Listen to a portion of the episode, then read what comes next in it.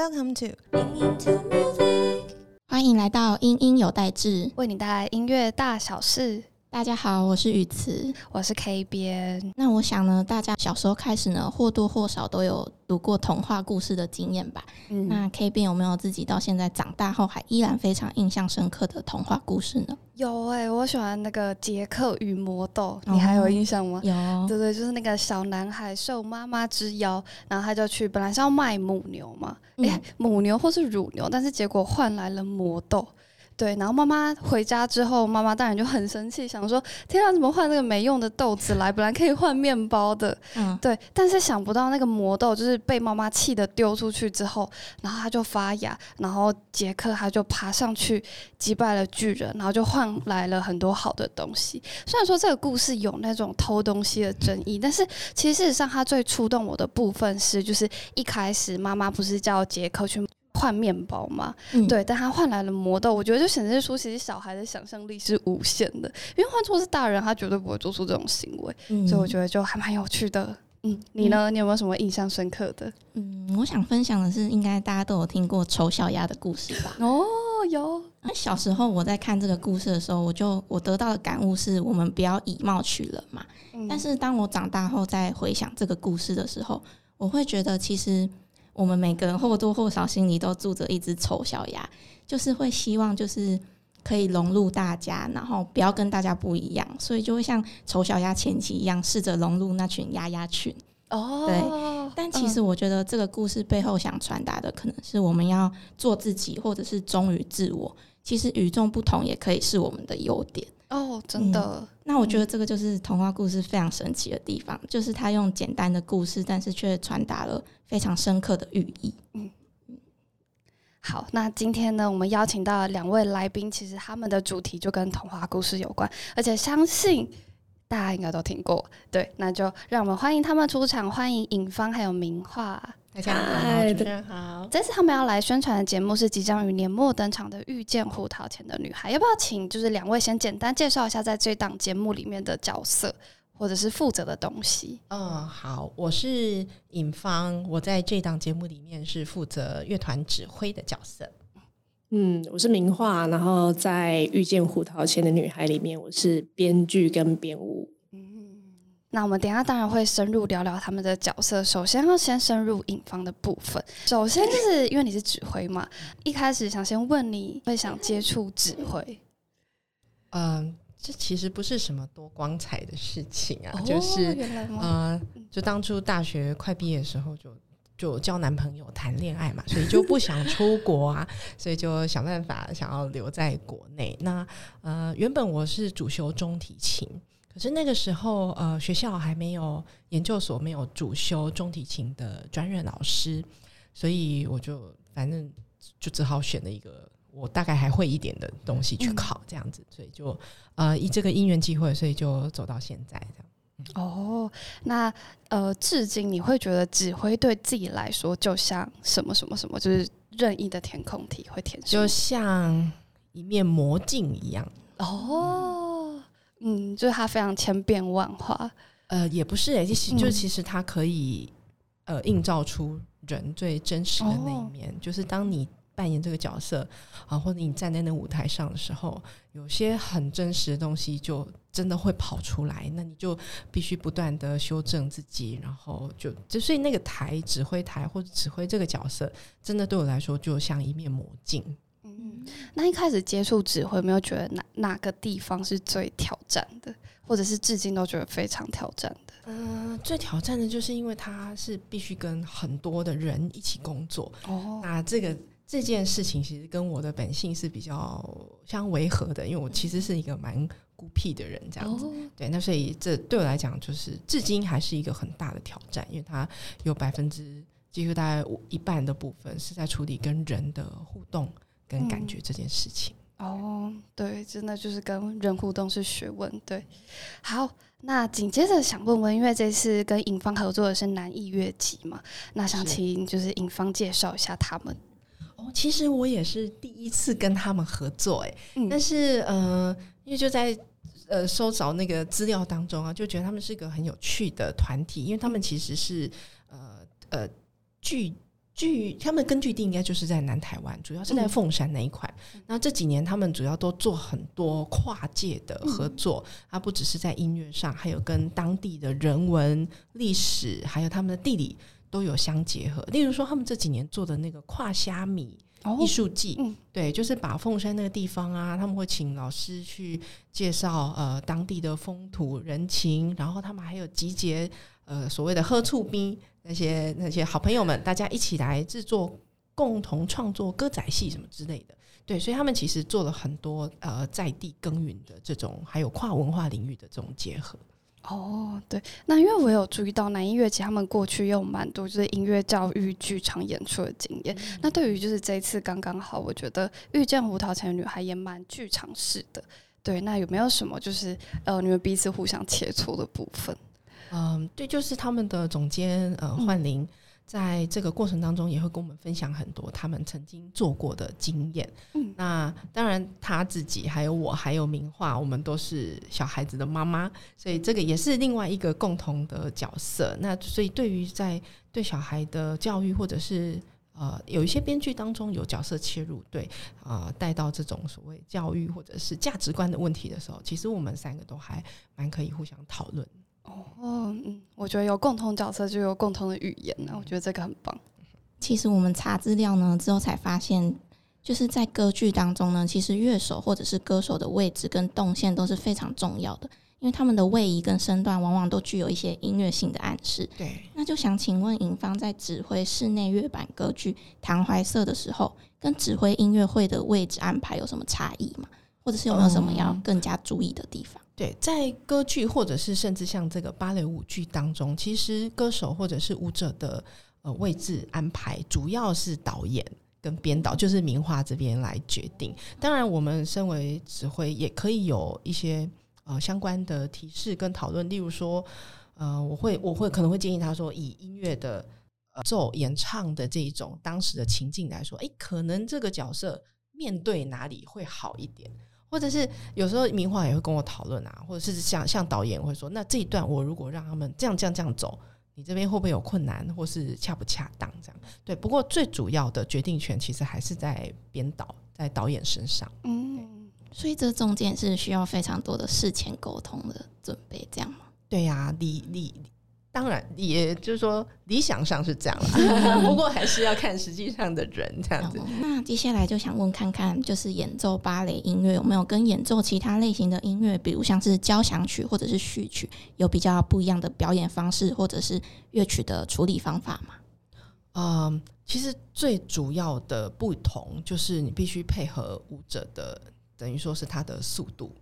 啊哦，因为呃，即便同样一个舞码，这等一下导演可能名画可能会提到，即便同样一个舞码，可能今天不同的舞者他所需要的速度的感觉会不太一样。比如说，他可能今天是不是脚比较长的，他就没有办法踢那么快。所以这个就是我们呃指挥芭蕾最大的不同，就是你有些时候真的是必须要配合舞者他所力所能及的那个部分，这样不是我想要多快就可以多快。哦，对，那因为我们刚刚提到芭蕾，就是因为这一次的，就是有结合到的，就是柴可夫斯基的经典芭蕾舞剧《胡桃钳》嘛。那其实作为一个大家真的是非常熟悉的曲目，就是在诠释上面，影方这边会不会觉得有没有什么挑战，或者是必须要忠于经典，或者是试着创新的部分？哦，这个其实跟我们选择版本蛮有关系，因为我们这次选择的是一个室内乐版，然后它是由 Universal 的那个 Edition，就是他们出版的这个原本就已经写好，是给那个小的室内乐编制，大概十几个人吧。对，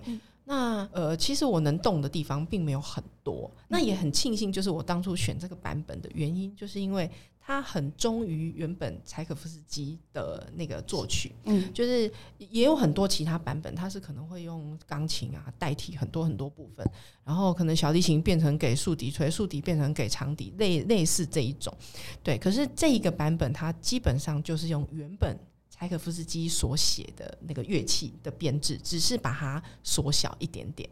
对，那所以也算某方面很高程度的是忠于原著啦。对，嗯就是在这个编曲的情况之下，那当然还是会有一些比较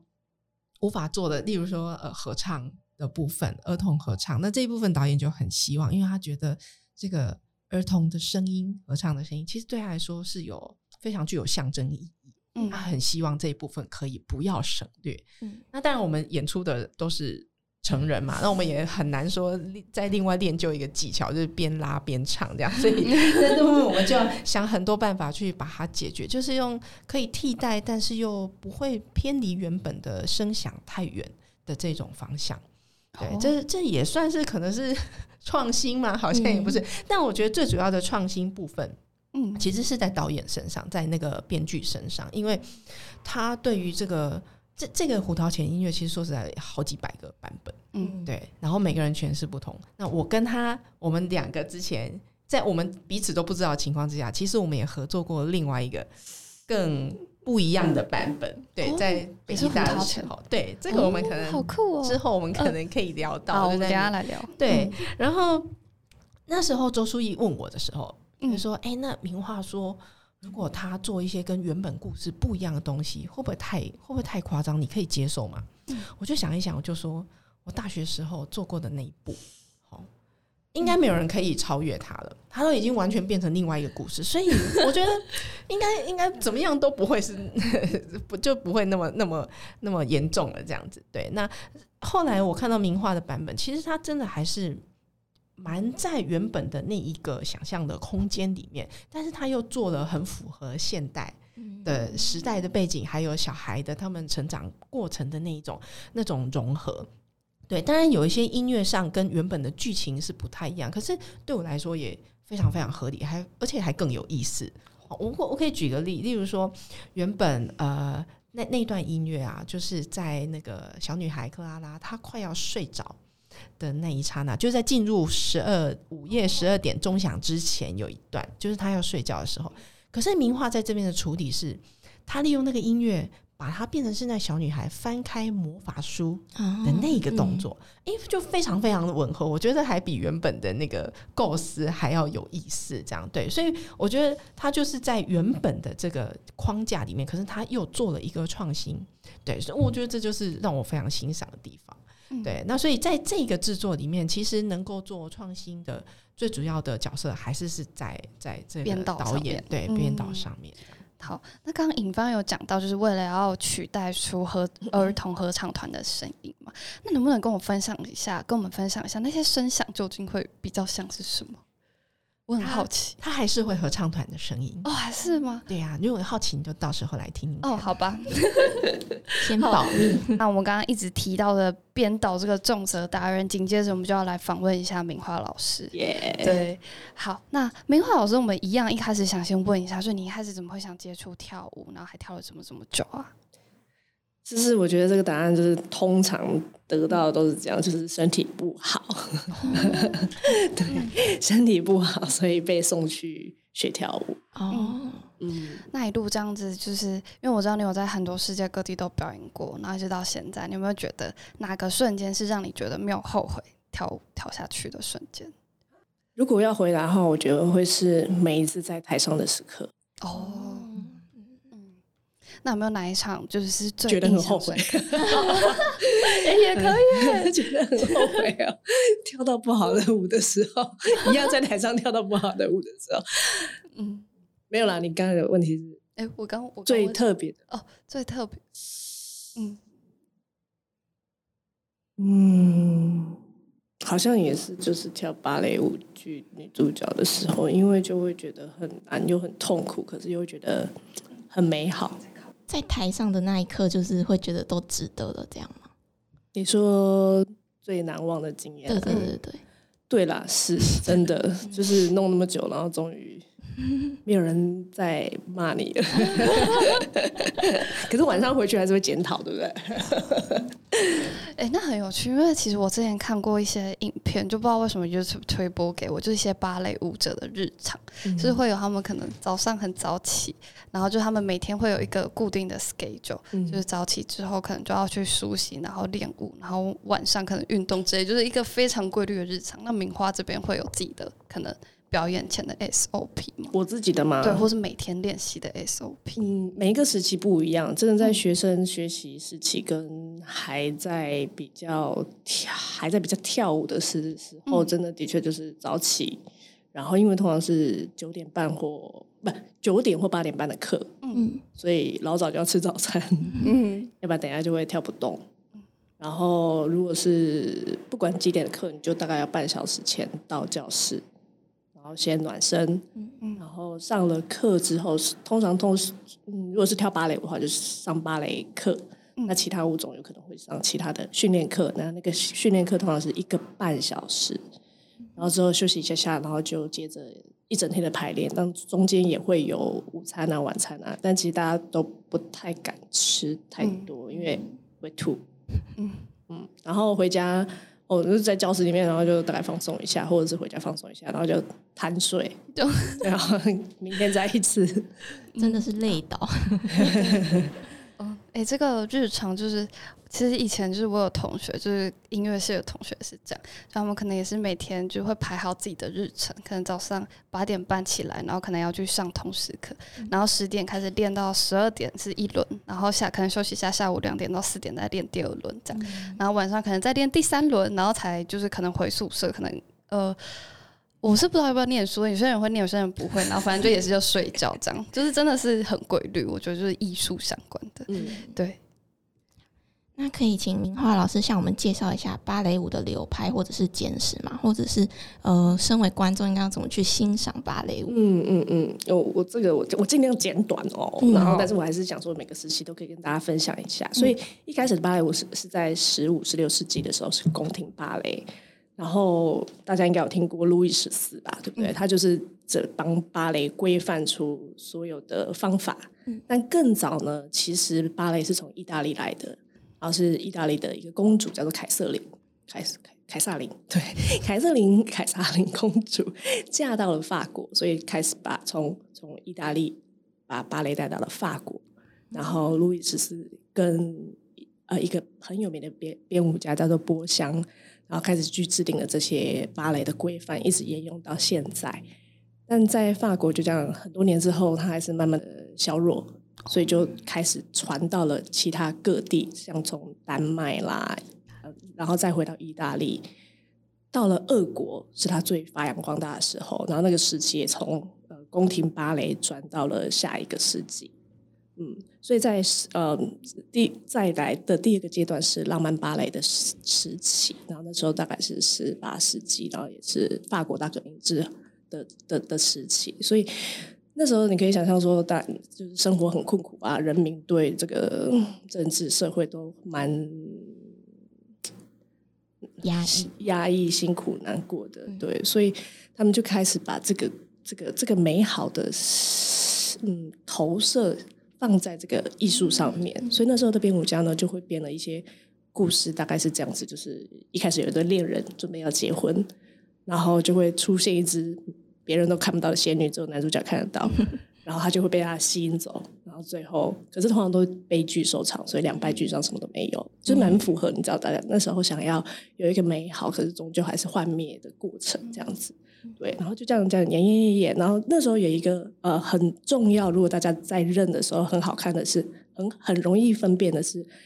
浪漫芭蕾，同时也叫做白色芭蕾。然后它的裙，它所以通常都是刚刚说的仙女啊、鬼啊，然后所以在大概在芭蕾舞的第二幕的时候，大家就换上那个白色的纱裙，中罩式的，所以是一个长纱，然后就会露出大概小腿以下，然后有那个足尖鞋的部分。那那个足尖鞋的出现也非常重要，因为在早期宫廷芭蕾的时候，还是以男性嗯扮演为主，然后慢慢的换成女生，因为女生可以做更多的技巧，嗯，然后也出现了这个硬鞋的发明。那据说那时候那个硬鞋还没有很厉害的时候，还没有很硬的时候，他们要穿上那个类似纸板的鞋子，然后还吊钢丝，对，然后就慢慢演化。嗯，然后就从白色芭蕾之后，它就继续衍生。刚刚我们说芭蕾到了俄国之后，就出现了呃三大芭蕾芭蕾的很有名的编舞家佩蒂巴，然后当然就跟柴可柴可夫斯基就是做了这三大芭蕾：胡桃钳、天鹅湖、睡美人。对，睡美人是最后一部。对，然后这个外形上也很蛮好辨认，就是就就可以看到那个芭蕾舞裙，就短裙、兔兔这样子。然后我们都会说它是飞碟，这样就是那个看飞碟在台上转，那就是古典芭蕾时期。对，然后那时候的俄俄俄国沙皇也就很那个时期很兴盛嘛，所以他们有芭蕾学校，然后你可以从舞台上也看到那个布景都是超华丽，然后故事已经也比较比较会去挪用原本的童话，然后再来改写，对。然后很快了，继续，然后就就这样子留呃芭蕾继续之后，他就啊来到了美国，所以那时候来有一个很重要的编舞家叫做巴兰钦，呃，巴兰钦是一样，他是本身是俄国人，但是投奔自由到了美国。那那时候的美国其实芭蕾还没有那么的厉害，嗯，然后他就他就来到美国，想要实践他自己的呃理想，所以他创了自己的学校，叫做。呃，美国芭蕾舞学校 American Ballet School（SAB），然后之后也建立了到现在一定是世界排名第三、第前三的舞团纽约世界芭蕾。然后从那个那个时期，这个已已经到了新古典的时候，他还是芭蕾还是继续可以随着编舞家或者是地区创造出自己的风格跟样貌啊，又继续再往前推进。大概八零年代的时候，有了当代芭蕾那。如果要说的话，有一个编舞家是大家很可以去认识的，是 William Forsythe。那 William Forsythe 他本身是美国人，可是他反而到了欧洲去发扬光大。然后他他在他在现他也是芭蕾舞出身，可是后来他做了很多当代舞，甚至很多实验性的表演，所以将芭蕾又带上了另外一个层次。一直到现在，我们就可以做很多事情。以上。好，感谢明华非常详细的介绍。对，那其中有没有就是哪一个编舞家是影响你自己最深的？哦，我没有见过他，就是跟你讲的巴兰钦。哦，嗯，他现在应该是就是还在世，不在，不在，不在，不在，不在，不在，不在。啊，好可惜。对对对，到美国的时候是不是有一些受挫？因为那个舞者身形。跟俄国人差很多，一开始啊，刚开始，对对，但是后来他也很厉害，所以他就开始真的培养自己的，那时候叫做 baby ballerina，十几岁，他是推推从小女孩开始，然后训练，可能在这世纪就会变成不是很好。的新闻，对，就是就是会太太严厉，对对对。紧接着想问一个可能稍微再难一点，就是我有查资料，查到所谓的五大基本脚位，想请明画给我们解释这个究竟是要怎么样去欣赏芭蕾舞的脚的基本位置，五个的基本位置跟手的位置，就是我刚才说在，其实，在路易十四的时候慢慢被建立，但是它在各国的时候又又会再被随着时期又继续被继续被 refine 这样子更定义更多，所以会有。英国的派别、意大利的派别、法国的派别稍微有点不一样，可是基本上位置是一样的，只是它可能三位，然后在法国叫做五第五位置的手跟脚这样子。对，然后如果说是芭蕾的话，它其实蛮像从字母拼成单字，然后句子，然后变成文章。所以一开始我们有这样子的动作，然后组合起来，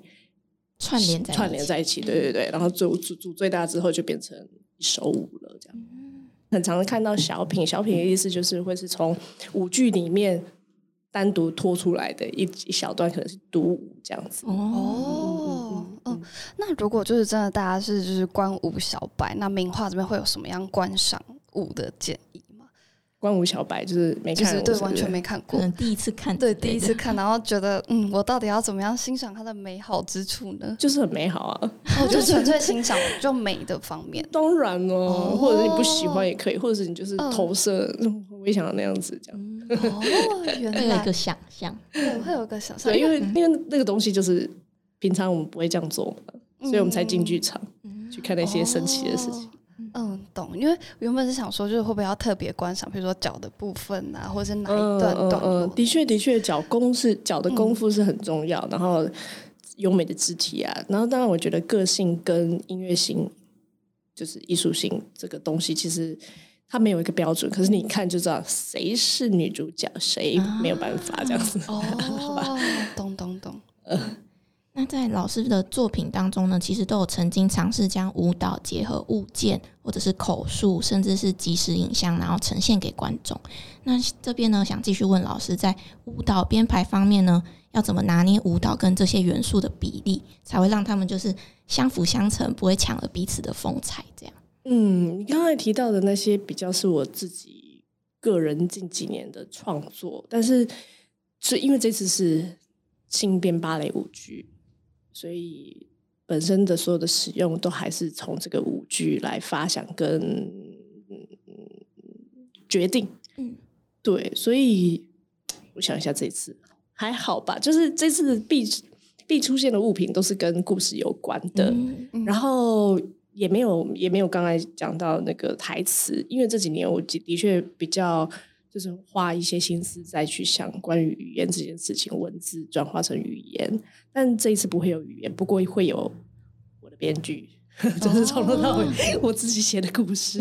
对，这这也是蛮大的挑战，因为你不使用语言，然后因为芭蕾舞剧是这样子，你它有一个故事，可是你在台上是没有讲话嘛，你要用哑剧或者是肢体语言去让人家了解。那我就会假设说，这个这个观众有孩子，有专专业观众，然后有可能有阿公阿妈这样全家来，那我要怎么样让他们都可以了解到？然后要写给每个年龄层，对啊，我们希望啊，我们希望，对嗯，对啊，所以怎么拿捏哦？就是做到做到刚好了嘛。那在就是这一部芭蕾舞剧《遇见胡桃钳的女孩》的介绍里，其实有提到，就是剧中要将引领观众来回穿梭现实世界跟胡桃钳的故事中嘛。那所以刚才前面有提到，就是像呃我们。那个克拉拉不再是就是进入梦境，她是翻开魔法书，这可能就是故事情节有做跟动的地方。那在舞蹈编排上有加入或者是因此调整哪些地方吗？全部啊，全部 对，全部。但是那时候我一开始就蛮蛮确定，然后也跟第一次跟尹芳老师见面的时候，我就跟他说，音乐的顺序我是不会变的，因为毕竟这个舞剧好几百年了，你其实历就是熟悉的人一听就会觉得说，啊、那个要发生什么事，那是哪一个角色？嗯 虽然我改编了这个剧，但是我觉得当初他这样子在音乐上的专的的专业排起来，一定是有他的道理的，所以这个东西我就不想去变。那其他的就是完全改变。你要我说故事吗？我说的烂哦，其实 想听耶，好，就原版大家都知道嘛，嗯。就是对，就是小女孩，然后然后圣诞夜收到这个胡桃钳，就被她调皮弟弟的、呃、拉扯拉扯拉扯，然后就坏掉，然后之后就进入梦中这样子。那要做这个胡桃钳的时候，首先我会想到就是我我们在台湾为什么要做胡桃钳？嗯。那他如果跟我们没有相关的话，那会不会就看一看也不会有什么特别的感觉？那也没有特别的意义要做。所以一开始我就想说，我想要编一个这个胡桃钳是在台湾大家都会有共感的。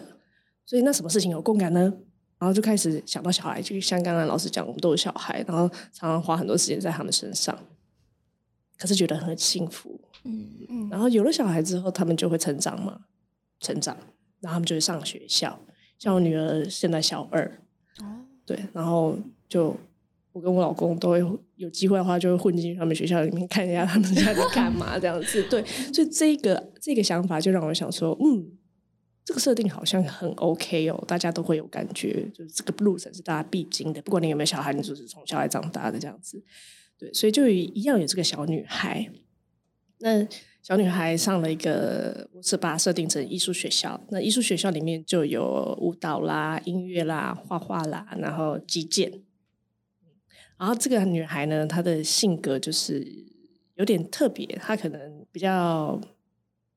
孤僻，或者她就是没有那么反应那么快，没有那么亮眼，就不是班长型的那一种。对，然后好像她会遭受到一些挫折，可是她会在这个挫折当中慢慢的去克服。对，所以就在这个上课的过程，他就叮叮咚咚、叮叮咚咚的这样子，最后就好辛苦、好可怜。然后他就会在一个人默默的觉得很难过的时候，这时候这个学校的艺术学校的校长，也就是尹芳老师，会会拿出一本这个小女孩最喜欢的书，就是《胡桃钳》。哦，对，然后它，然后我们也把它设定它是一一个立体书，所以一翻开的时候，这整个世世界就开始变化了，所以会从他的真真实的世界中开始到了他的幻想世界中。那白天课嘛，然后一定就有坏同学啊、坏老师啊、好老师啊。那这些老师们，他们就开始变身，变身为虎桃钳里面的角色。哦对对对，好比说击剑老师，击剑课是因为我女儿在上，然后觉得说太有趣了，对，所以那个胡桃钳白天的设定，他就是一个击剑老师，然后他就变成胡桃钳王子来保护那些坏同学就变成那些老鼠这样子，然后也会有温柔的老师变成了唐梅仙子去照顾他这样子，然后所以他就在这个游历的梦梦境里面去去把这个现实跟美好，而且现实美好或者一些恐惧、一些害怕，可是在这个梦境当中，他慢慢的就去去去经历、去解决。那我觉得比较有趣的是，这个舞剧我不会在今年做完，我们就是设定了三年的目标，因为做芭蕾舞非常的困难，所以 然后同时之间，我也想，我们也在想说，怎么样可以让一个舞剧也可以长大，就像这小女孩一样。所以今年的女孩她会上艺术学校，明年她可能就上高中、大学，然后再来她可能就会结婚生子，然后就出社会了。对对对对对，每次来大家看都很有共感。以上报告，其实这就是我最喜欢他改编的这个版本的原因，就是因为原本的那个柴可夫斯基的那个《胡桃钳》，一开始你就可以很明显感觉到那个小孩的孤独，就在一开始好热闹啊，然后呃一堆人这样来来去去宾客，可是到最后剩下的就是他跟那个胡桃钳。所以那个孤独感的落差是，我觉得我一直小时候我一直很不喜欢看这出戏，因为我觉得那个小孩好可怜哦。然后那个胡桃钳，就像刚刚明华讲的，其实，在台湾并不在我们的文化里面，所以对我来说，那个嘴巴会动的那个木偶，我觉得好可怕。小时候我是很害怕这个舞剧，对。可是，在这是名画它的这个改编版本当中，它又更符合现代小孩，因为现在小孩都是。宝贝嘛，就是每个小孩都是被家长呵护大，所以他在现在这个第一年的这个年纪，他是在一个充满爱的环境。虽然他是常常会迟到，常常会什么，可是都会旁边会有人是呵护着他的。那可能他的这个孤独感，或是跟社会的这种青少年的这种呃心理调试，会在明年或后年，这也是非常符合我们呃，就是整个。真的就是当下我们现在这个生活的环境的这种背景，对。可是他又把原本那个幻想跟魔法。想象空间的那部分很很巧妙的保留下来，所以这是我最喜欢它这个版本的部分。对，而且刚刚还有提到梦的元素，对。然后我我就不知道为什么突然联想到本小说叫做《欢迎来到梦境百货》。对，我觉得那个是不是跟我有点像？我们真是欢迎来到雪花王国，雪花王，欢迎来，我要笔记。好，我觉得很赞，而且刚刚听故事的同时就觉得很有代入感。对，好，那紧接着我们就要再来深入聊聊遇见胡桃钳的女孩这个部分。对，那很想要问两位来宾，就是，诶，其实刚刚尹芳有讲，就是对胡桃钳的印象感觉像是有点可怕，然后就是有点就觉得孤独感有点，对，有点伤心。那可不可以跟我们讲讲，就是两位跟胡桃钳初遇的过程？你讲，我不敢。好，我 不敢吗？呃，其这好了，其实我刚刚前面有提到嘛，就是当初那个总总监周淑怡老师他在问我这个对于更动版本、更动故事情节或前后顺序的这个看法的时候，我就跟他说啊，其实我在北艺大的时候，那时候我还是学生，其实二十年前的事，二零零三年，我是那个研究所一年级的指挥学生，那时候我们老师就。指挥了一部，就是由北艺大里面舞蹈系、戏剧系还有剧社系所有的戏一起共制的，然后用的乐团是音乐系的乐团。我就跟他说，那时候我们参加过这一部，那那时候已经整个故事，那是叫做《梦幻蝴蝶谷》，整个是改变了，然后整个曲序也都是有调换过的。对，所以我跟他说，嗯。没有什没有什么啊，这以前二十年前就有人做过这个事情了，这样。那所以那个书毅就回去跟明华讲，明华就说那时候我在里面跳，哎，然后我们三个人就把这件事情兜起来，就说哦，所以其实我们二十年前就因为胡桃钳已经相遇过，只是我们自己不知道。对，这是你看我我昨天还 我找的那个海报，对，那时候的那个节目单，然后那个封面女主角。她自己都不知道她是女主角，我把它用亮一点就比较好。你看，这是当时的那个北艺大的节目单的封面，中间那个就是名画。那时候是演什么？姐姐妹妹还是？就是妹妹，妹妹蝴蝴蝶的妹妹，对对？对对，蝴蝶妹妹，蝴蝶妹就是克拉拉，就是她。对，那是在床上一样，都是梦境的时候，二十年前。大家如果有兴趣，就是可以去找一下二十年前这张北艺大的海报。所以我们也是一起长大了，在这个故事。而且二十年后又因为胡桃钳然后再相遇。对呀、对啊，怎么回事？那搞不好在二十年后又会因为胡桃钳而相遇。好，没有了，好像有点太小孩嘛，我们的小孩可能会因为胡桃钳相遇，所以带带小孩去看胡桃钳。可以。那在筹备这一出芭蕾舞剧的过程中，还有没有发生什么比较印象深刻的地方，或者是有没有什么可爱的幕后花絮可以跟我们分享？幕后，我跟你讲，这一题 嗯，我想了很久，没有。哦然后我在想，为什么没有？可能是因为我我虽然你现在我看到这样，好像讲话这样，嗯，我在排练的时候蛮凶的，这是蛮有名的，哦。对，就是会会飞出舞鞋的那种，哦，所以好像没有什么有趣的事情。对啊，对啊，我那天看到他们那个整排的时候，我就觉得有点，嗯，我都不太敢跟他讲话，我就一直跟他助理讲话，对，因为他就是，然后他好像也不用吃饭，也不用上厕所，也不用喝水，反正就是一直拼，然后这样就就脸超臭的这样，我说哦对，所以就是跟现在的名画不一样，不太一样，不太一样，有点 分裂，压力很大，压力很大。这这也是幕后花絮啊，对。对对对，可怕的幕后花絮。那尹方是比较一样的，就是比较不会，我我不知道，因为还是你会突然生气丢指挥棒？我还没应该是不会我还没吧？排练呢，我不晓得。哦应该不会啦，就是也也不敢啦。名花在那边，我怎么 不好意思丢指挥棒？我们可以一起丢，我丢五线，你丢指挥棒。没有，因为我们指挥的角色跟那个导演编导比较不一样，他是要指挥那些舞者去做什么，然后舞者都要完全按照他的意志执行他的想法，这样子。哦。对，嗯。可是我们指挥其实比较像是要希望乐手可以跟你一起合作，希望他可以认同你的东西，然后因为他们本身也是有自主性的音乐家，嗯对，所以呃比较不会用就是真的是统治或高压式的方哦很式。像懂那个意思。嗯对对，因为跳舞靠意志，但是音乐家是会跟着音乐还有作品本身以对及指挥走这样子。所以我们呃身段要放的比较软一点。这是后来为什么我不当舞者的原因。好，那这边有一个小的还蛮特别，想问一下，就是名画这边，因为这次知道就是为了这个节目就有特别舞者甄选，那那时候怎么会想特别就是做这件事情？因为其实到现在台湾的芭蕾环境、舞蹈环境还不是那么的盛行，盛是行吗嘛？对啊，就是还有待加强，然后更何况是芭蕾的这部分。对，那当然有很多前辈，大家都还在努力。那知道有就是刚才尹光老师有提到的舒艺，他现在是魏武营的驻地艺术家，然后也是这整个策划的一个发起人。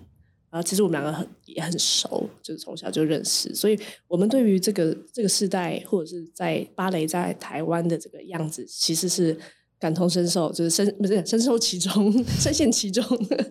然后也希望能够为环境、整个芭蕾或整个舞蹈做些什么。对，所以那时候要做这个舞剧的时候，其实会面临的最大的困难就是舞者要从哪里来，因为其实我们并没有国家芭蕾舞团。嗯对，那我我不属于任何一个单位。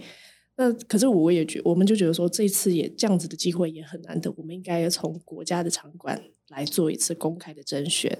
那在我有记忆以来，这真的是算是第一次。那很久很久以前，呃，有有前辈有想要尝试过，可是当初并没有成功，这样子。对，所以我们就做了一次公开的甄选。然后这甄选的过程当中，我也觉得非常的惊讶，因为真的发现了一些我不知道的一些好角色。宝藏，对对，那就有当然有一些是继续在台湾一直都努力不懈锻炼自己、保持自己的的舞者，像我不知道大家有没有看，有一个芭蕾的纪纪录片叫做《舞镜》，那里面的一个女主角叫做郭荣安，那这里面是他真实，他从好小，然后这个部片子一直拍拍拍到他二十几岁现在的样子，那他也是这一个《遇见胡桃钳女孩》里面的女主角之一。对，哎，刚才问题是什么？那你就差不多是这样。对，有回答到。好，嗯 对，就是也欢迎大家都可以来看演出，然后发现这些就是舞者们的宝藏。嗯对，我觉得这个算是给那些舞者一个非常好好的舞机会台。。嗯，那如果要用三个形容词来形容音乐跟芭蕾交织而成的魅力之处的话，两位来宾会怎么形容？就是国文问题嘛，三